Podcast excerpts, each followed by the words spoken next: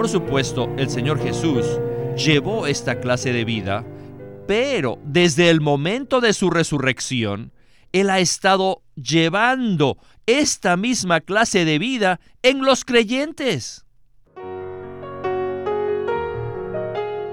Bienvenidos al estudio Vida de la Biblia, un estudio para obtener más revelación de las Santas Escrituras que se centra en la experiencia que los creyentes tienen de la vida divina en Cristo por medio del Espíritu Santo.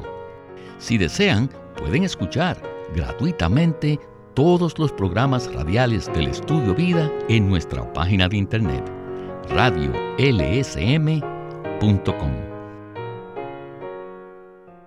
El Nuevo Testamento es un libro maravilloso, una excelente composición. Sin embargo, es misterioso y va más allá de nuestra comprensión natural.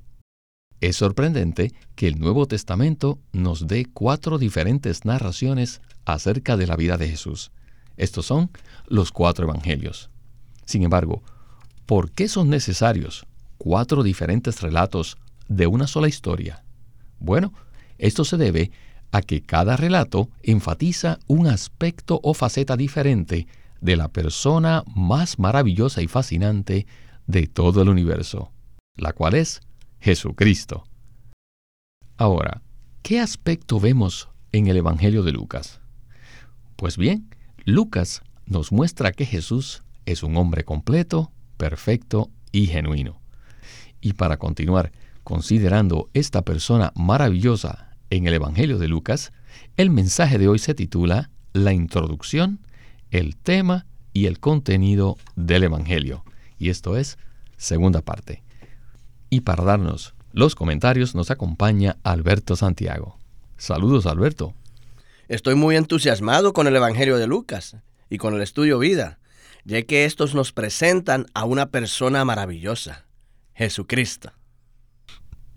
Alberto, las personas a menudo se preguntan por qué la Biblia contiene cuatro evangelios que son similares en cuanto al relato histórico. Pero en el mensaje anterior vimos que hay cuatro evangelios debido a que cada uno de ellos presenta un aspecto diferente de Cristo. Y el enfoque de Lucas es el Salvador hombre. ¿Podría darnos un resumen acerca de este punto? Sí, cómo no.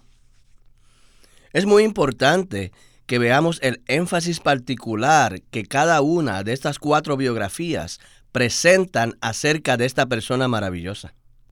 Por ejemplo, el libro de Mateo nos muestra que Jesucristo es el Salvador Rey. Y por consiguiente, el tema de ese libro es el Evangelio del Reino. En el Evangelio de Mateo o el Evangelio según Mateo, no solo vemos que Cristo es nuestro Redentor, nuestro Salvador, nuestro descanso, paz y disfrute, sino que también Mateo nos presenta que Él es nuestro Rey. Ahora, necesitamos darnos cuenta de que para que pueda existir un reino, también debe existir un rey y unos súbditos, y esos súbditos somos nosotros. Esto es lo que presenta el Evangelio de Mateo. Ahora, en el Evangelio de Marcos vemos otro aspecto de la misma persona. Mateo lo ve como el Salvador Rey, pero Marcos lo ve como el Salvador esclavo. Ser el Salvador esclavo es algo que se relaciona con el servicio de Cristo a la humanidad. Jesús sirvió tanto a Dios como al hombre, pero él sirvió no de una manera común, sino como un esclavo. Marcos nos muestra muchísimos ejemplos de cómo Jesús sirvió. Ahora, después de Marcos, viene el Evangelio de Lucas. Y Lucas nos muestra el aspecto del Salvador hombre. Aquel que tiene la norma más alta, la norma más elevada de moralidad. Y finalmente tenemos el Evangelio de Juan. El Evangelio de Juan, con el cual se identifican la mayoría de las personas, vemos el aspecto del Salvador Dios. Allí vemos que Cristo es Dios mismo, quien se encarna y se manifiesta como un Dios hombre. El Evangelio de Juan nos muestra que Cristo es Dios. Así que le damos gracias al Señor por estos cuatro evangelios. ya que nos presentan una visión clara de los cuatro aspectos diferentes de Jesús, quien es la persona más maravillosa en todo el universo. La visión contenida en los cuatro evangelios nos ayuda mucho. Y esto es muy importante porque existen muchas personas escépticas de la Biblia que dicen que hay inconsistencias en los cuatro evangelios con respecto a la narración histórica. Sin embargo, si tenemos la perspectiva divina, realmente nos daremos cuenta de que no existen inconsistencias en la Biblia, sino que los cuatro evangelios nos presentan diferentes aspectos de una misma historia. Y en este estudio vida, el Evangelio de Lucas se nos abrirá maravillosamente. Por ello, estoy a la expectativa en cuanto a todos los mensajes que forman parte de este estudio vida. Necesitamos recibirlos y verlos no como meras historias bíblicas, sino bajo la fresca luz de la perspectiva y visión divina. En el mensaje de hoy hablaremos acerca de una historia muy conocida, para presentar que Jesús es el Salvador hombre y describir la humanidad elevada que él poseía. La historia que relataremos hoy se encuentra en el capítulo 10 de Lucas y es la parábola del buen samaritano. Escuchen lo que dice el Evangelio de Lucas en los versículos del 30 al 35. Dice, Tomando Jesús la palabra, dijo, Un hombre descendía de Jerusalén a Jericó y cayó en manos de ladrones, los cuales le despojaron, e hiriéndole, se fueron dejándole medio muerto. Coincidió que descendía un sacerdote por aquel camino, y viéndole, dio un rodeo y pasó de largo. Asimismo, un levita, llegando a aquel lugar y viéndole, dio un rodeo y pasó de largo. Pero un samaritano, que iba de camino, vino cerca de él y viéndole, fue movido a compasión, y acercándose, vendó sus heridas, echándole aceite y vino, y poniéndole en su propia cabalgadura, lo llevó al mesón y cuidó de él. Y al día siguiente sacó dos denarios, y los dio al mesonero y le dijo, Cuídamele, y todo lo que gastes de más, yo te lo pagaré cuando regrese. Con estos versículos comenzamos el estudio vida de Lucas con Winnesley.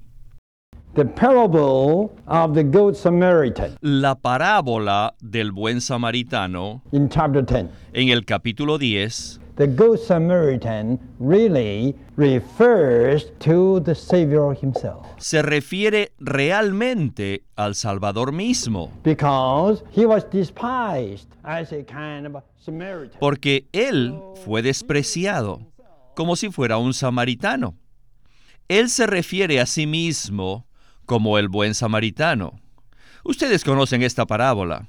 Un hombre que descendía de Jerusalén a Jericó cayó en manos de ladrones que lo despojaron y lo dejaron medio muerto. Y tanto un sacerdote como un levita le observaron, dieron un rodeo y pasaron de largo.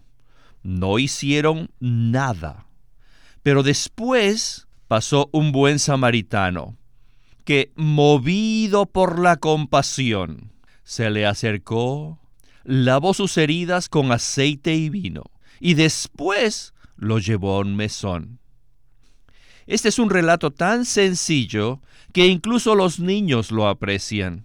Pero allí vemos que el Salvador hombre vivió en el más alto nivel de moralidad.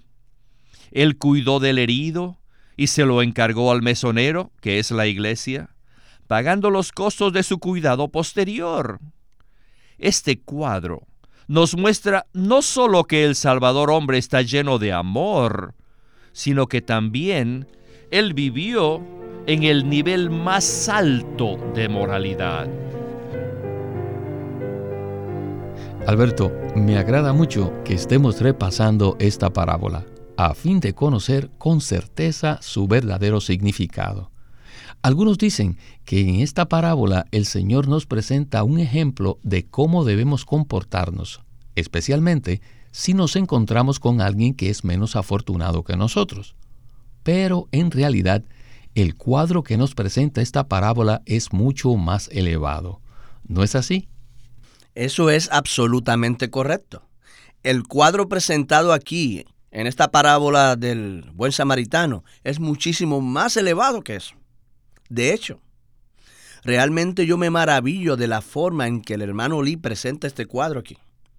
Porque cuando yo era un niño también escuché mucho acerca de esta historia. De hecho, la parábola del buen samaritano ha conmovido a muchas personas, al grado que han sido motivados a qué? A ayudar a ancianos a cruzar la calle, así como a hacer muchas otras obras caritativas. Pero lo que Lucas 10 nos presenta aquí es algo mucho más profundo y significativo. No se trata simplemente de la historia de una persona amorosa que hizo el bien a su prójimo, sino de un hombre en el que habitaba la divinidad. Un hombre que era Dios mismo y quien expresaba los atributos divinos a través de sus virtudes humanas. Esta clase de moralidad es mucho más elevada que la simple moralidad humana. Moralidad para nosotros comúnmente se refiere al hecho de que no seamos ladrones ni groseros, sino que tratemos a otros con bondad, ¿verdad? Y hagamos buenas obras. Pero la moralidad que estamos hablando aquí, la cual Jesús expresó, es una moralidad divino humana. En dicha moralidad los atributos divinos son expresados a través de las virtudes humanas. O sea, Dios mismo es expresado en el hombre. Este es el cuadro que realmente vemos aquí en la parábola del buen samaritano. Lo que queremos enfatizar hoy es que Cristo poseía los atributos divinos porque poseía la vida divina. Pero cuando expresaba tales atributos, lo hacía de una manera muy humana, es decir, Jesús expresaba los atributos divinos a través de virtudes humanas. Esto es básicamente el tema principal de este Evangelio.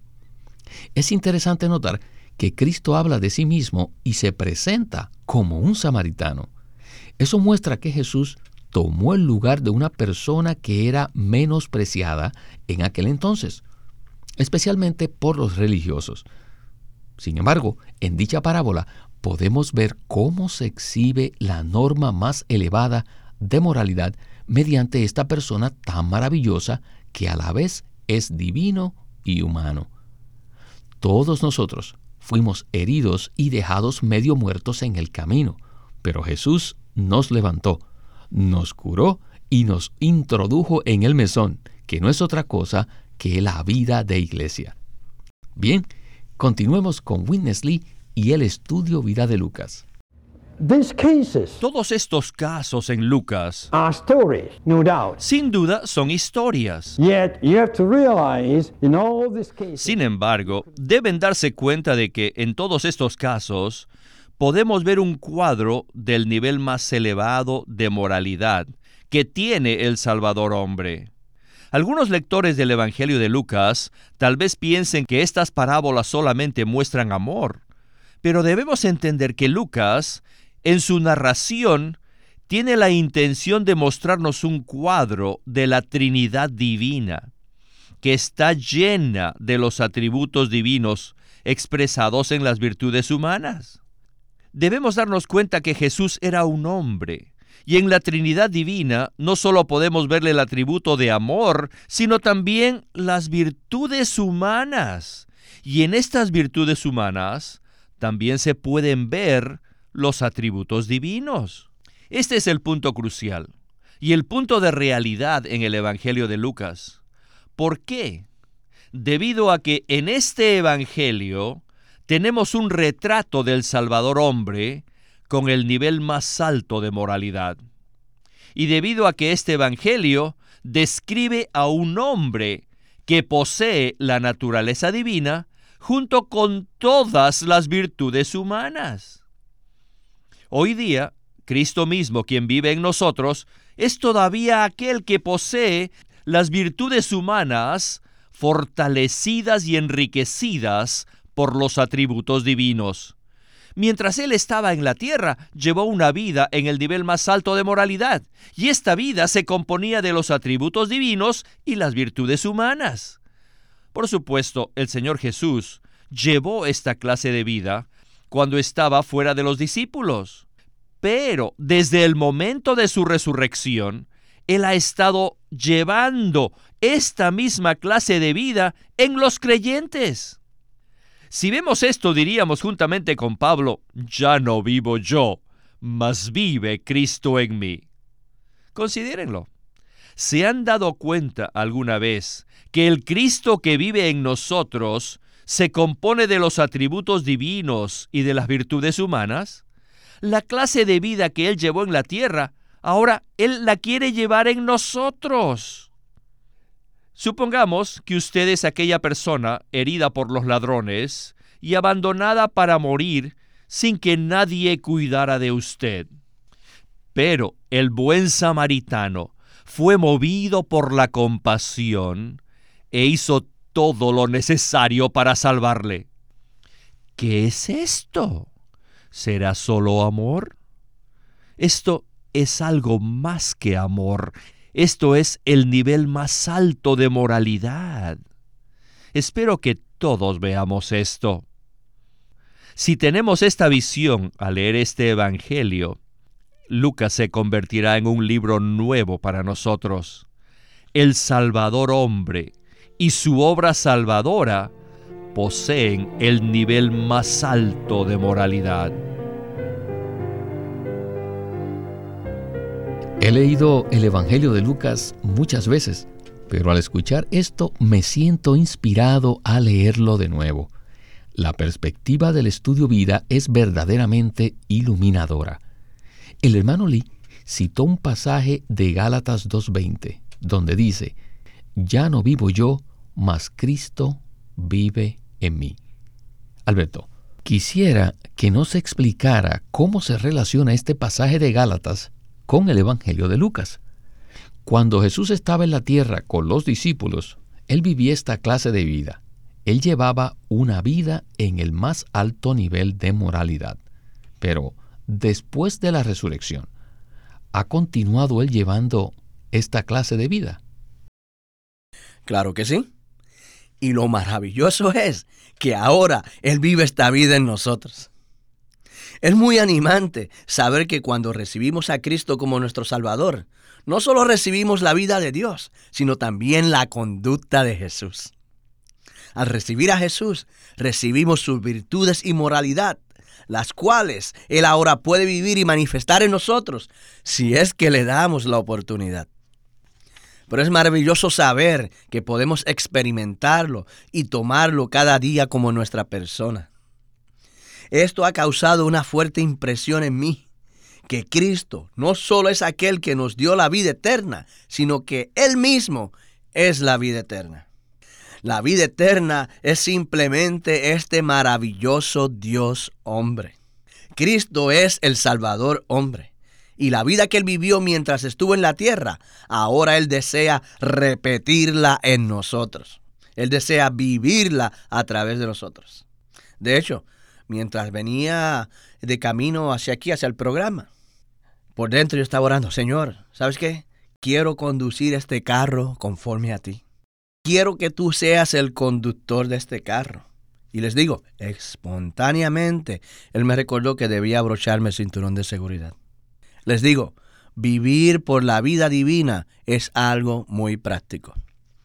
Creo que si leyéramos el Evangelio de Lucas otra vez, y tratáramos de imitar la conducta de Jesús, encontraríamos un vacío. Por ejemplo, la parábola del samaritano. ¿Es acaso solamente un ejemplo de cómo debemos ser compasivos y llenos de amor los unos a los otros?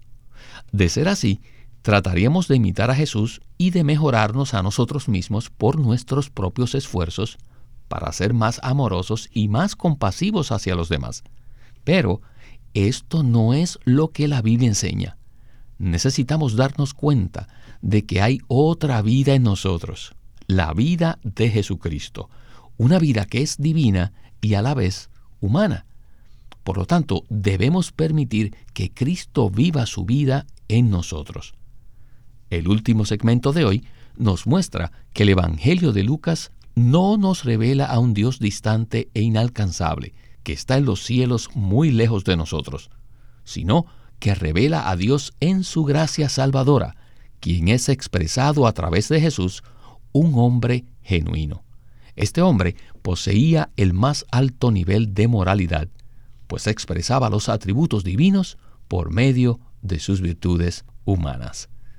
Escuchemos de nuevo a Winnesley.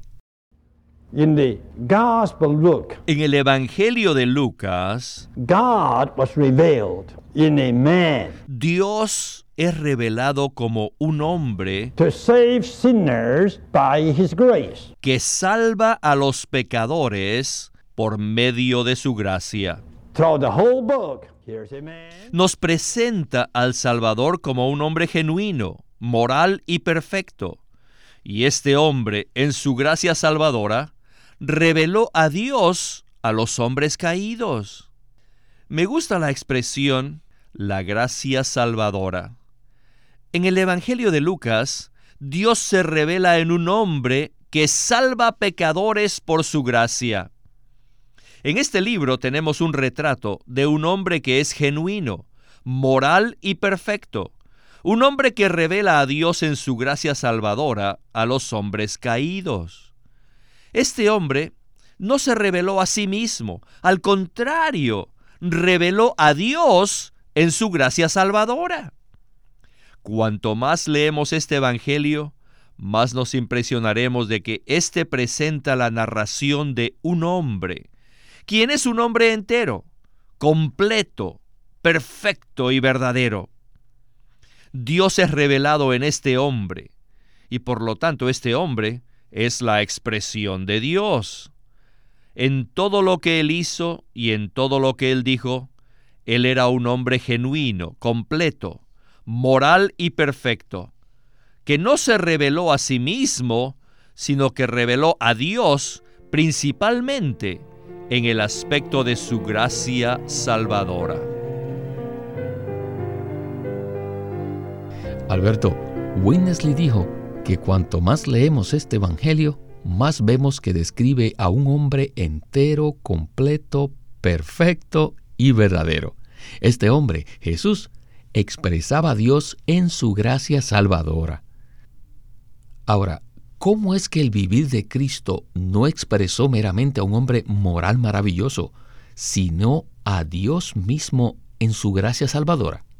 Bueno, para contestar esa pregunta, primeramente necesitamos darnos cuenta que no importa cuán buena o moral sea una persona, nunca podrá expresar la gracia salvadora a menos que sea Dios mismo. Jesús es un Dios hombre. Él es el Salvador hombre. Eso es muchísimo más elevado que simplemente ser un hombre lleno de amor y compasión. Porque Él es Dios mismo y nos salva con su poder divino y su gracia salvadora. Me gusta mucho la frase que el hermano Lee utilizó aquí en este mensaje, la gracia salvadora. Esto nos deja ver que no importa cuánto una persona desea ayudar a otra, este sencillamente no tiene el poder, ni la autoridad, ni la habilidad para salvarla de su condición de pecado. Pero este Salvador, hombre, Jesús, este nos rescató, nos salvó de nuestros pecados, vendó nuestras heridas y nos llevó al mesón para que seamos cuidados hasta que Él regrese. ¿No es esto maravilloso? Claro que sí.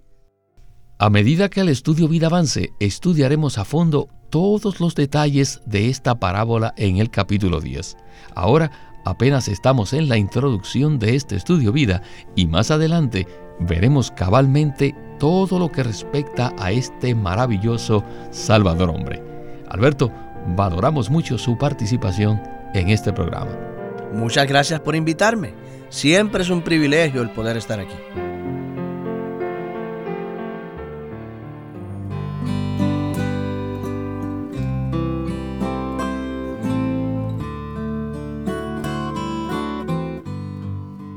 Living Stream Ministry ha publicado un libro titulado La revelación crucial de la vida hallada en las escrituras por Witness Lee. Un libro extraordinario. Hermano Eric, ¿qué nos puede decir de este libro? Pues este libro es muy especial porque nos traza la revelación de la vida a lo largo de todas las escrituras y nos muestra cómo podemos comer y beber a Dios. Dios es un Dios a quien podemos ingerir. Él es un Dios a quien podemos comer, beber, disfrutar y deleitarnos en Él y que aún por la eternidad pues seguiremos comiendo y bebiendo a Dios. Así que, ¿por qué no comenzar ahora comiendo y bebiendo a este rico Dios? Este libro se titula La revelación crucial de la vida hallada en las Escrituras, escrito por Witness Lee.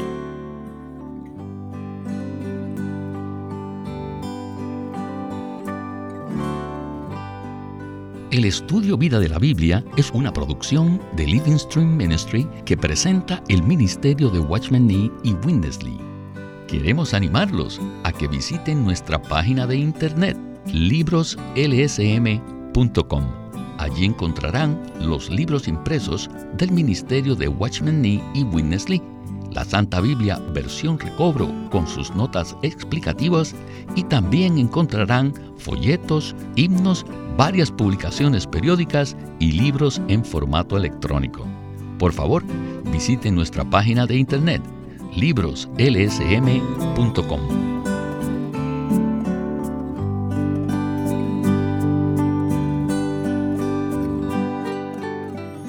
Queremos presentarles la versión recobro del Nuevo Testamento. ¿Y por qué tenemos esta versión recobro? Debido a que a través de los siglos el Señor ha recobrado muchas verdades de su economía entre los hombres. Desde los días de Martín Lutero en particular, este recobro ha progresado constantemente. A partir de la justificación por fe, la cual fue recobrada en esos tiempos, hasta la verdad de experimentar la iglesia, el cuerpo de Cristo, vista y disfrutada por muchos cristianos hoy, este recobro ha sido como un hilo dorado que une la iglesia en el tiempo. Las verdades recobradas y la herencia de los creyentes deben ser poseídas y disfrutadas por todos los creyentes hoy día. El Nuevo Testamento versión recobro reúne en un solo tomo todos estos aspectos notorios del recobro de la verdad y la experiencia de la vida cristiana. Junto con el texto tenemos extensas notas de pie de página escritas por Witness Lee. Al comienzo de cada libro se halla un bosquejo que presenta una síntesis completa del libro. Dichos bosquejos destacan el significado espiritual de los libros del Nuevo Testamento y nos dan una visión nueva, fresca y viva de cada uno de ellos. Ojalá que todos ustedes puedan tener acceso a conseguirse una versión recobro del Nuevo Testamento. visite nuestra página de internet libroslsm.com. Una vez más, libroslsm.com.